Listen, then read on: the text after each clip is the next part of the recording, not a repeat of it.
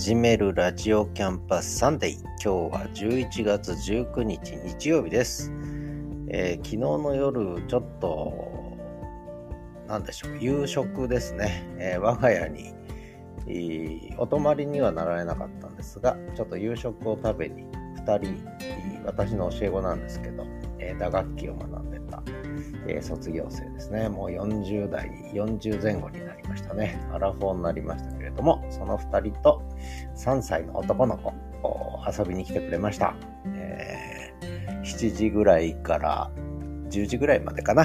ちょっと夕食を一緒に楽しませていただきました。楽しかったです。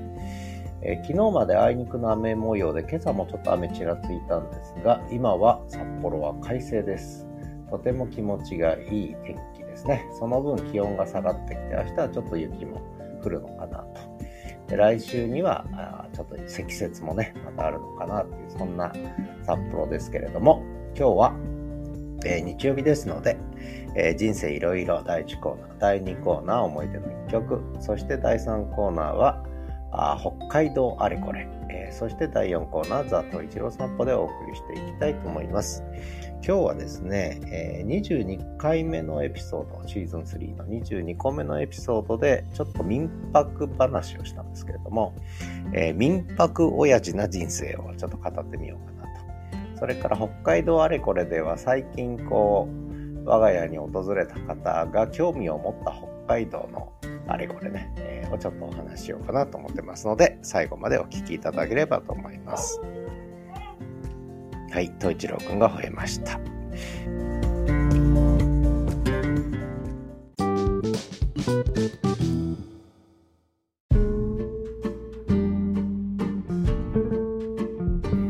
はじめるラジオキャンパスサンデー11月19日の番組をお送りしてまいりたいと思います。第1コーナー、えー、人生いろいろ。今日はですね民泊親父な人生。民泊親父な人生ということで、えー、私実は札幌の自宅でね民泊を始めたんですが、えー、4月に認可届出ですね。まあ届け出ですね。届け出が完了して今年の4月に。で5月19日から告知を始めたんですね。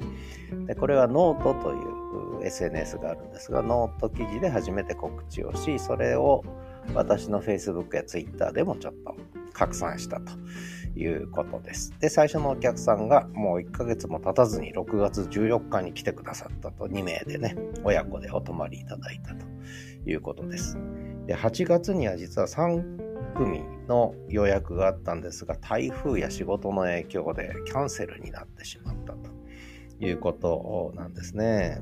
で、ちょっとその後、なかなか鳴かず飛ばずだったのが、えー、9月に1名、これも教え子ですね、えー、が、音大時代の教え子が泊まりに来てくれて、それから10月はなんと5名の方が合計5泊されたということなんですね。これは、あの、教え子の人もいるんですが、実は東一郎くん、北海道県東一郎くんのファンになったというご近所さんね、札幌市内の方えー、2人でお泊まりいただいたなんていうこともありました。そして、えー、11月になって、えー、1名の方が、えー、3泊も、3泊もしてくれてね、カーシェアも利用していただいたということです。で、12月に今1名1泊予約が入ってるんですが、まあ実はあの、いわゆる民泊サイトというのもあるんですが、そこにはまだ登録してないんですね。なので本当に私の個人的なつながりだけで、え告知をし、さらにはこういったポッドキャストとかね、ノートとか、まあ、あと Facebook、Twitter などで、ね、のみ告知しているということなんですが、まあ、大体そうですね、月に10名程度、えー、が限界かなと思ってるんですよね。だから今のこの10月の倍ぐらいで、だいたい平均して毎月いいね、えー、泊まりに来てくれると、まあいいかななんてね、思ってるんですが、えー、これから冬になってどうなるのかよくわかりませんが、ただ、一応話としてはもう、あちこちから泊まりに行きたいという話はね、私のつてのところで結構聞いてるので、なんとかね、えー、いけるかなと思いつつ、まあ、あとはちょっと民泊サイトへのね、えー、掲載をどうしようかなっていうのをちょっと今悩んでるとこですね。まあそんなことで一応民泊親父としてのデビューを、え、5月にして、まあ、6月から本格稼働を一応本格稼働じゃないね、えー、一応試し運転みたいな感じで、え、始まったところでこれまでに延べ10名15泊ご利用いただきましてありがとうございます。それからキャンセル分を含めると、延べ16名21泊ですね、えー、のご利用があったということで、まあ、告知の仕方で口コミだけでやってる割には、まあ、大したもんかなという気もちょっとね、えー、しなくもないということなんですけどね。で、実はそれ以外にも、えー、ちょっと今宿泊の利用まではちょっといかなかったんですね、都合によって。えー、どんな都合かというと、例えば私のやってるこの民泊は定員2名ですので、今回4名で北海道遊び来ましたっていう方が泊まりたいんですけど4名なんでっていうね、えー、まあみんなで一緒に泊まりたいということでホテルに滞在されたとか、あとはそうですね、えー、5名とあとお子様2名を連れてきたってこれ夏に見えたんですけど、これもやっぱり人数がちょっと多いんで、またちょっと、こまごまと来ますみたいなね、話になってるのと、えー、それから、そうですね、えー、まあちょっと宿泊までは至らないんですけれども、ちょっと遊びに行きたい、ね、顔出しに行きたいということで、まあ来てくれたっていう方、これ昨日の夜も含めてですけどね、えー、来てくれた方とかいて、これは本当嬉しいですね。えー、ちょっとそんな話を振り返りながらいくつかのエピソードをね、えー、ご紹介しようかなと思ってます。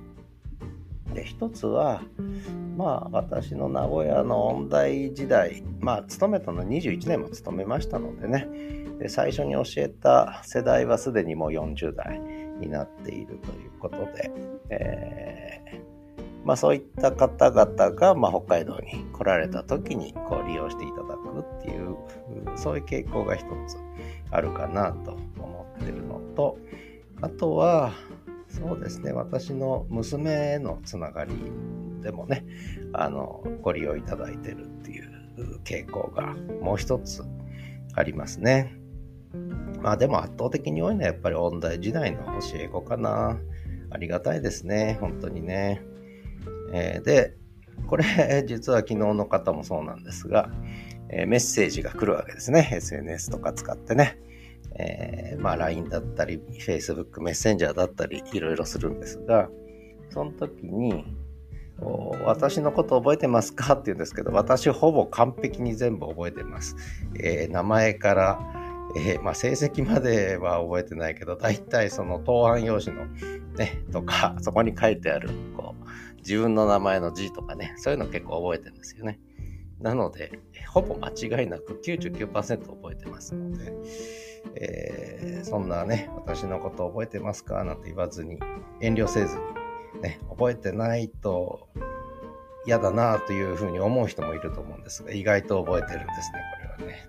えー、私特にその、えー、記憶力いいもんですから、結構覚えてるぞということで、昨日もいろんな話をして、えー、そんなことも覚えてるんですか？なんて話で、えー、いろいろ盛り上がったんですけどね、まあ、細かい話はしませんが、まあ、そんなこととかね、あと面白かったのがちょっと娘絡みで、えー、その知り合いとかも来てくれて、えー、泊まることはなかったんですけど、一緒にこう飲んで、えー、とかね、いうのもあったし、えー、あ、で、泊まってくれた方もいたし、あと、キャンプにも行きましたね。夏には支笏湖キャンプにも行きました。え、支笏湖のキャンプ、東一郎くんもキャンプデビューでね、えー、頑張ってキャンプやってましたけども、これも夏の利用の仕方としてはね、とても面白いんじゃないかなと思ってます。まあそんなキャンプでの利用っていうのもちょっとできるということですね。それからあとはこれはどっかで喋ったんですけども、ジンギスカン。うちのバルコニー広いんですね。そこでジンギスカンや焚き火ができるという、えー、キャンプ用の焚き火台を使った焚き火とかね。あとはまあ えー、救急車両が来たので、え、東一郎くんが逃亡し始めました。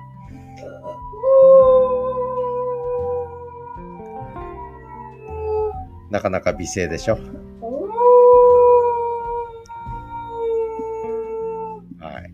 で、民泊に来たお客さん、みんなもう東一郎くんと仲良くなっていくってね。で、東一郎くんも、もう誰か来るのが楽しみでしょうがないということで、昨日も結構ね、楽しく、えー、過ごさせていただきました。東一郎くん、我が家のアイドルですのでね、皆さんに愛されて、とてもフレンドリーな北海道犬ということで、もう、看板犬の役割を果たしてると。で、それで一つインスタグラムというか、まあご近所さんでね、え私と東一郎くんが散歩してる姿を見かけて、で、東一郎くんのハーネスに名前書いてあるから、それで検索したらインスタが引っかかって、インスタ見たら民泊やってるって知って、ああ、泊まりたいって話になって、泊まりに来てくれて、でしかもバルコニーでジンギスカンまでやって、えー、満足されたっていうね、まあ、そんな話もあったりとか、いろんなエピソードがね、生まれてきて、まあ、これもやってみるもんだなと、ね、思ったりしてます。で、まあ、ぼちぼちちょっとね、口コミでこう広がってきてるんですが、え、お客さん来てくれないと閉じてしまいますのでね、えー、せっせとお客さん来てくれると嬉しいななんて、えー、思ったりしていますね。えー、まあ、東一郎くんのこうご飯代にもなっていきますのでね、ぜひご利用いただきたいなと思っているということですね。で、東一郎くんが今とても甘えてきたので、ちょっとまあ民泊親父の話ね、えー、初めてこれで、えー、5月の半ばに告知したので、6、7、8、9、10、11、ちょうど半月が経ちました。ね、告知から半月、あ、そうですね。17日告知ですから、今日11月19ですから、ちょうど半月です。半年ですね。えー、これも面白いですね。あんまり計算してなかったんですけど、ちょうど半年が経って、まあそんな感じということで、えー、これからちょっとね、本格稼働に向けていろいろと考えていこうかなと思ってますが、えー、まあこの放送をお聞きの方ね、えー、で、ちょっと気になるなっていう方はぜひ、あの、サイト、民泊サイトありますので、アクセスしていただいて、えー、特に冬ね、えー、で、あ、で、ちょっと言っとかなきゃいけないのが、これから雪の季節のになるので、やっぱり宿泊は余裕を見てこう予約されると。で、北海道自体はもうやっぱり2泊3日以上やっぱり滞在した方がいいのと、で、あっちこっち行かずにのんびりするっていうね、とてもいいと思いますので、そんな余裕を持った予定を立ててほしいのと、もう一つは、え、これワンポイントアドバイスですが、飛行機の最終便は避けた方がいい。なぜなら欠航になる確率が高いからね。それからもし欠航になってしまったら、もう一泊お泊まりくださいと いうことでね、えー、突然の来訪でも歓迎いたしますので、まあ、ぜひお越しいただければと思いますということで、今日はもう完全に民泊親父としてのこの半年のね、えー、まあ、ポツポツと始まってますよ、なんて話を、えー、してみました。えー、そんなことで、え今日の思い出の一曲は、えいろんな思いを込めてこの曲にしました。お聴きください。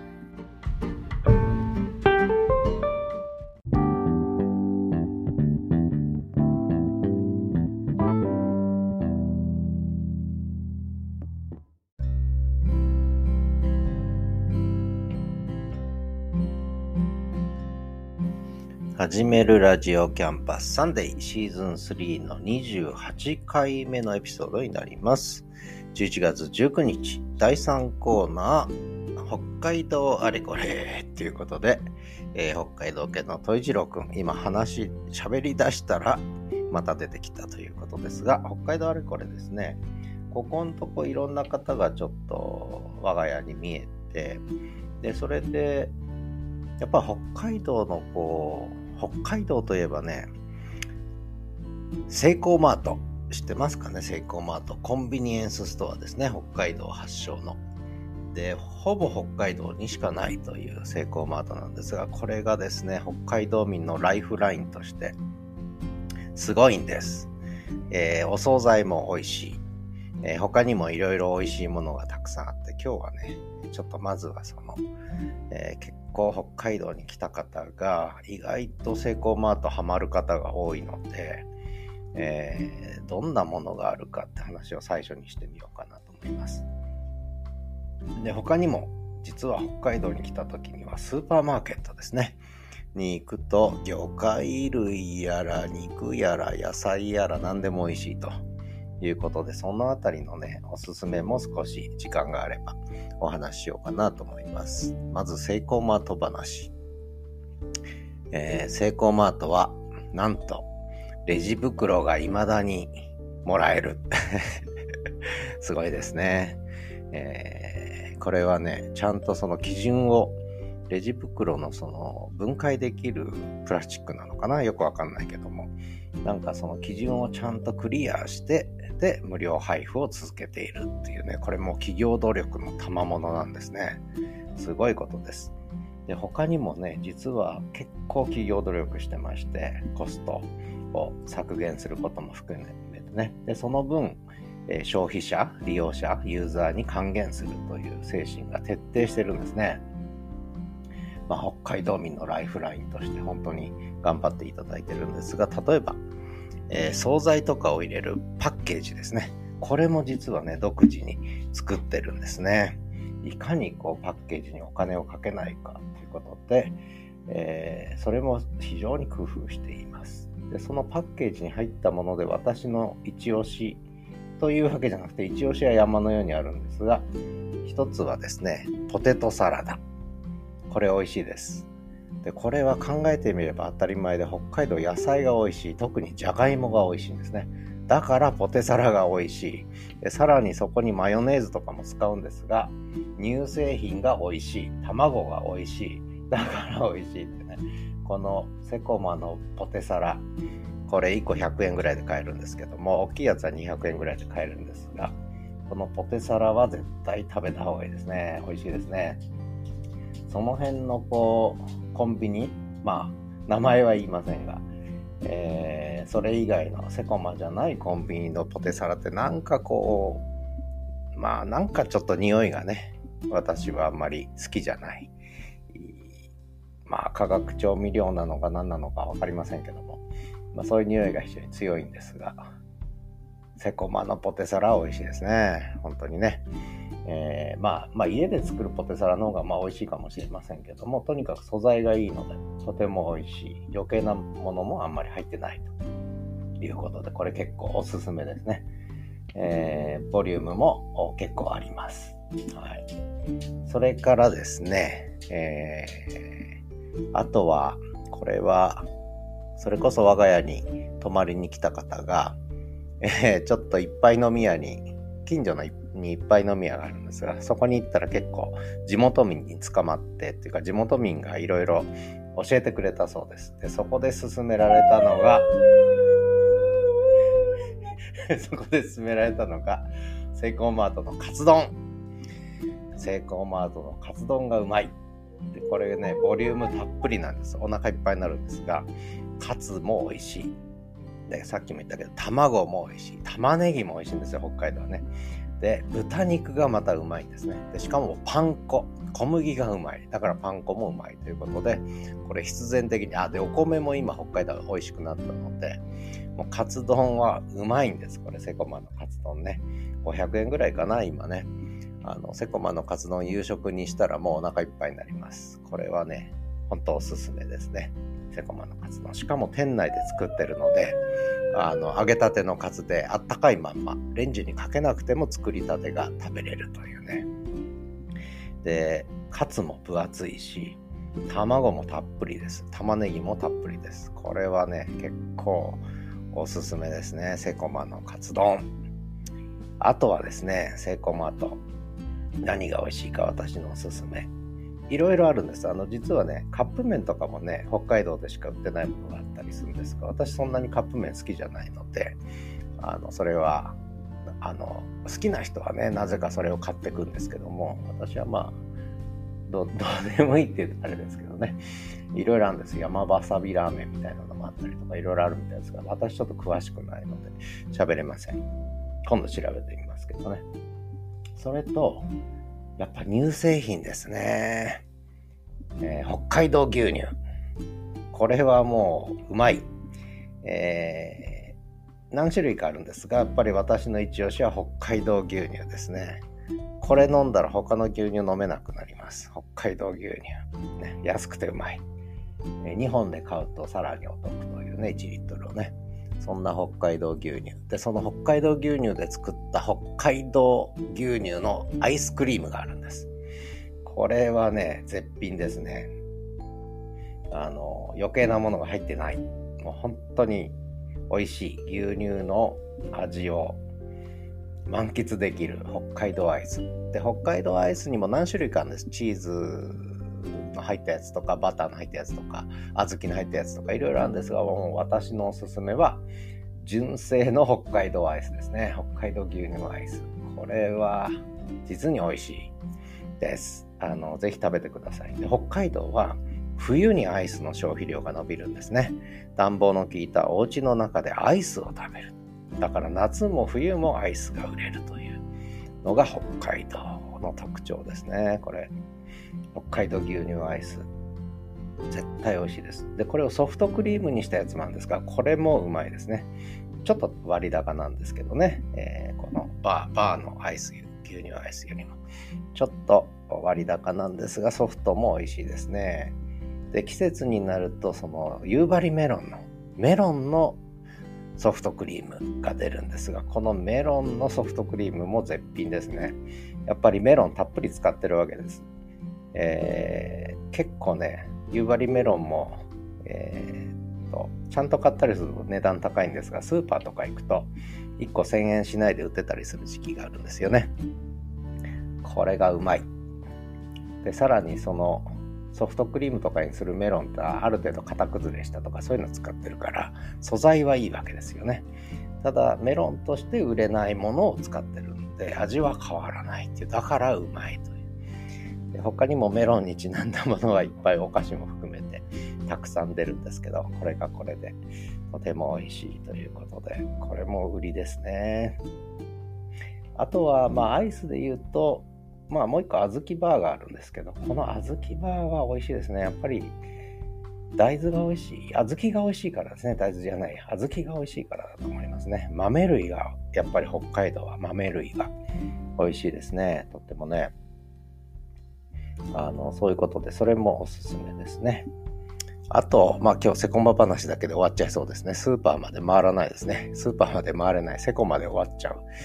えー、セコまであと美味しいのが、私が好きなのが、セコマの、えー、飲み物類もいっぱいあるんですけども、ガラナとかね。まあ、それはまた、活源とかね。まあ、そういうのは置いといて、私が一押しなのは、セコマの、えー、オリジナルのオレンジジュースとグレープフルーツジュースとアップルジュースです。これ、どれも美味しいですね。どれも好きです。あの、オレンジ、アップル、グレープフルーツ。3種類あるんですけどもこれはぜひ飲まれるといいんじゃないかな1リットルより大きいのかな？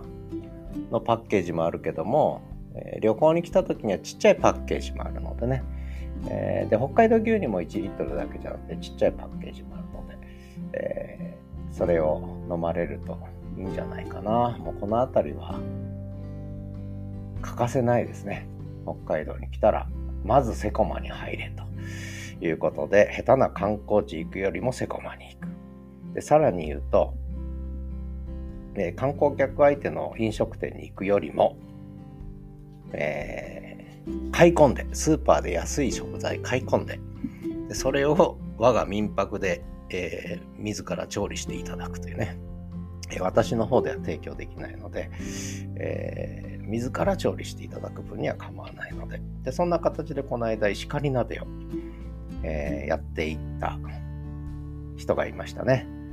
えー、これは、鮭のアラ。これがもう1キロまでいかないけど結構な分量で、え、何百グラム ?7、800グラムあったのかな？アラがね。それがもう500円しないわけですよね。えー、とても安く買えて。まあ、それでいい出汁も出ますから、それで石狩鍋でホタテを入れ、あと何入ってたかなまあ、北海道の野菜美味しいんですけど、そういったものを入れ、もう、あの、料理の腕がなくても石狩鍋はうまいということで、ね、素材が美味しいからね。まあ、そんな形で、北海道に来たら下手な観光地、下手な飲食店に行かずに、いいスーパーで食材を買って料理をする。ね。で、料理するときにホテルじゃできませんから、えー、うちにはいろいろありますのでね、道具がね、道具お貸ししますから、えー、ぜひそれも、えー、使っていただければなと思います。あ、そういえば思い出の一曲今日は、えー、ビーザ・ビートルズの Help ね、えー、Help Me ということで、Help っていう曲ですね。えー、これはいろんな思いを込めてかけさせていただきましたので、えー、ぜひぜひですね、北海道遊びに来てください。ということで、もう今日は北海道に遊びに来い話ばっかりですけれども、えー、次はザ・東一郎のコーナー最終コーナーです。東一郎くんが、えー、騒いでます。ということで、え最終コーナー行きたいと思います。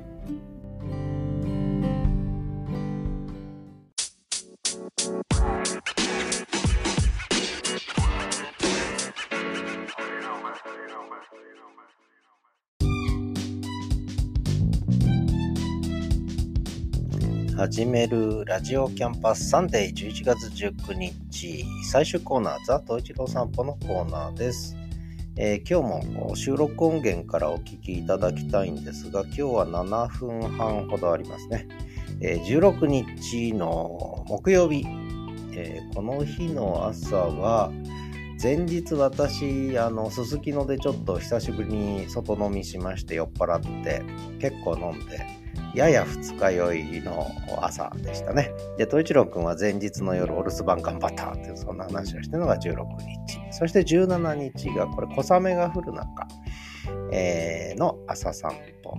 で、この時気温8度ぐらいですが、えー、8度になるともう暖かいという表現が出てくる北海道民です。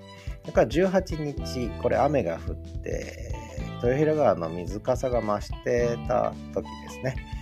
で、さらに夕方、ちょっと早めのお散歩に出たんですね、4時頃に。というのも、18日の夜にちょっとお客さんが夕食に見えるということで、でそれで、ちょっと早めの夕方散歩をしたと。で、翌朝19日、今朝ですけども、日曜日の朝、東一郎君がお客さん来たのではしゃいで疲れて熟睡して、えー、熟睡した朝のお散歩だったんですがちょっと便秘気味で2、3日、2日ぐらい前からね。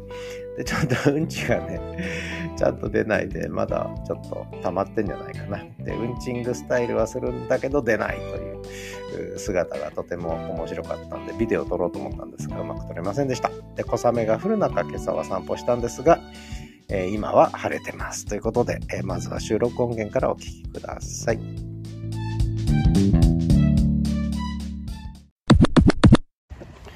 11月16日木曜日朝の河川敷散歩6時6分、えー、11月後半に入っちゃいました。昨日は結構酔っ払って、えー、酔っ払った配信をしてしまいましたがまあいいでしょう。残しておきましょう。記録にね。ということで東一郎君は朝から元気です。昨日はお留守番も頑張りました。ね。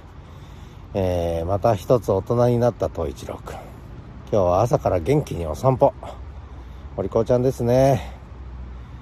ということで、えー、今日の札幌は霜が降りてますね。あ、霜の、あ、霜頭立ってるね。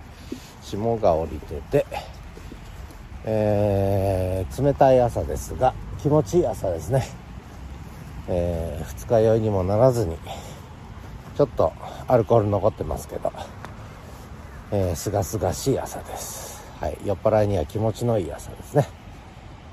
そんなことで、東一郎くんは、おしっこ忙しそうだね。これ、東一郎、そっち首突っ込まない。はい、お利口ちゃん。ということで、お散歩続けます。ではまた。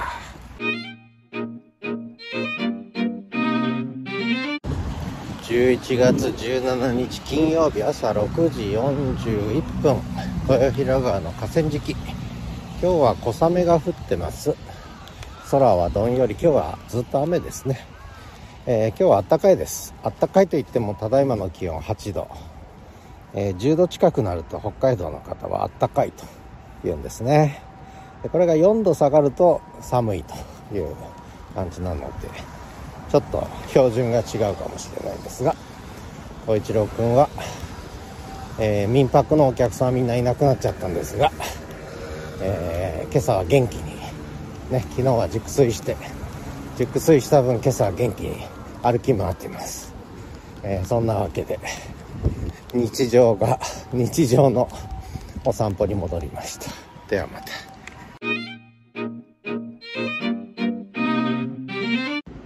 11月18日土曜日朝の6時6分。まだ暗いですね、えー、豊平川の河川敷。昨日までの雨で豊平川の水かさが増してますね、えー、結構降ったんですね。東一郎くんは朝のお散歩元気に出てきて今おやつをくれるおばちゃんに会っておやつをもらって満足げに河川敷の堤防の階段のところに座ってます。はい。お尻くっつけて、えー、しばらく座ってるんでしょうか。まだうんちは出ません。統一郎うんち出ないのか。あくびしてんのか。そんなわけで。あ今日はそんなに涼しくないですね。あったかい。あったかいといっても10度ないんですけどね、えー、風もそこそこ強いんですがあったかいですね。これは北海道民にとってあったかいの部類に入ります。はい。朝からお散歩の人2人ジョギングの人1人。最近はジョギングって言わないんですかね。よく分かりません。今日は晴れの予報ですね。まだ雲はたくさんありますけどこれから晴れ間が出てくるんじゃないですかね、えー、昨日は結構降りましたね。一日ずっと降ってました。まあそんな札幌でした。ではまた。11月18日午後16時ですね。豊平川河川敷今日は夕方夕食時にお客さんが来るので早めの夕方散歩です。東一郎くんは、えー、川がちょっとあれですね。河川敷まで水が氾濫したんですね。それで川の匂いが河川敷立ち込めてるのであちこち匂い嗅ぎ回ってます。ね。それから濁流の上をカモが、えー、流れていきました、結構カモがたくさんいますね。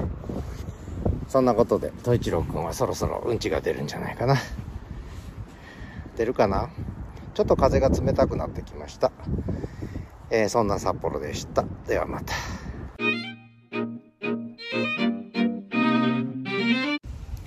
11月19日日曜日午前6時。お一郎くんのお散歩に出たとこです。近所の公園を通って今歩道を歩き始めました。これから河川敷に向かうんでしょうか。東一郎くんえー、昨日はお客さんが来たので結構興奮してえー、ちょっと疲れたのかな。でも熟睡して元気に起きて元気に歩いてます。ちょっと今日は小雨が降ってます。札幌ね。8時ぐらいには止むみたいなんですが小雨が降ってます。雨の中お散歩です雨の音聞こえるかな？風も強いですねちょっとね。昨日よりはやや風冷たいかな。まあそれでもまだあったかいですね。10度近くあるのかな。まあそんな日曜日の朝の散歩です。明日から明日からってか明後日からか。11月も下旬に突入。いよいよ師走が近づいてきました。今年もあっという間に終わります。ではまた。11月19日日曜日朝の6時15分豊平川河川敷に着きました。東一郎君は早速うんちですがうんちが硬いんですね。ちょっと便秘気味だったんですね、えー、ただ線がちょっと抜けたのでこの後もう一回出るんじゃないでしょうか。ちょっとお尻にこう硬いうんちがね出口のところにもう一個詰まってるみたいな。そんな東一郎君です。はい。歩け歩け。歩けば出るぞ。歩け歩け。どんどん歩け。歩け歩けってことで 雨がちょっと激しいですね。えー、お尻が気になるみたいです。お尻、お尻が気になるみたいです。えー、お尻が、お、うんち、うんちスタイル。お尻が出ない。うんちが出ない。硬い、硬いよ。うんちが出ない。これちょっと写真撮りたい。ということで、ではまた。森は山もけぶってます。朝6時23分、豊平川河川敷。水かさ増してますね。濁流が。濁った水がとうとうと流れてる感じですね。えー、雨はだいぶ小降りというかほぼ止みかけてますけどまだ空は雨雲が覆ってます。先ほど黒芝のワンちゃんに会ったんですが仲良しの黒芝ちゃんと似てたんですけど違ったので統一郎君怒ってました。まあそんなことでうんちがもう一発出そうで出ない統一郎君です、えー、ではまた。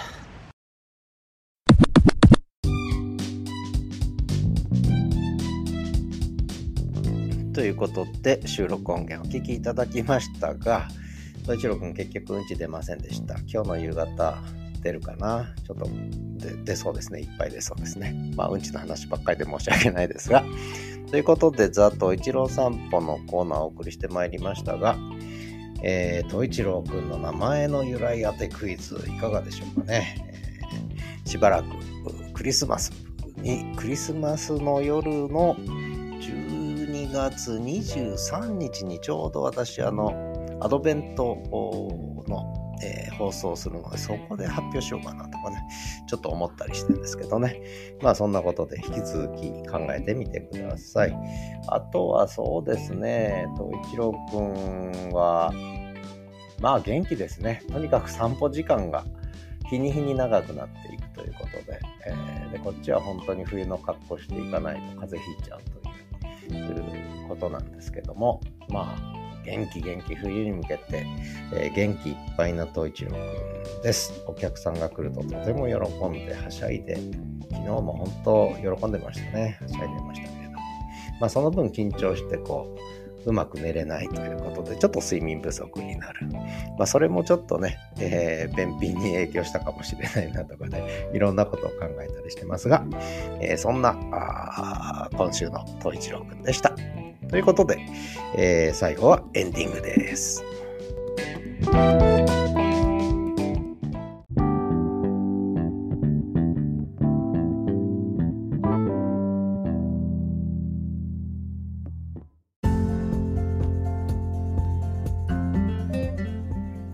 ということで、東一郎くんが構ってほしくて逃亡してますが、あ、また寄ってきた。なでろって、喋り始めるとなでろって。いうことなんですが、えー、今日も最後までお聴きいただきありがとうございました。えー、シーズン328回目のエピソード、今日は11月19日の配信ですね。ということで、ちょっと遅れ気味ですけれども、えー、お送りしてまいりました。まあ今日はちょっと民泊親父な人生と、それから北海道あれこれでセイコーマートの話ばっかりしてましたけれども、えー、北海道魅力たくさんですのでね、えー、ぜひ冬にお越しいただけるとね、嬉しいなと思ってます。次回は11月22日ですね。いい夫婦の日ですね。いい夫婦といっても私一人なので、まあいいや、いい夫婦の日に配信したいと思います。その翌日が金ロ母ちゃんの日ということになってます。ということで、えー、今日も最後までお聴きいただきありがとうございました。ではまた次回お会いしましょう。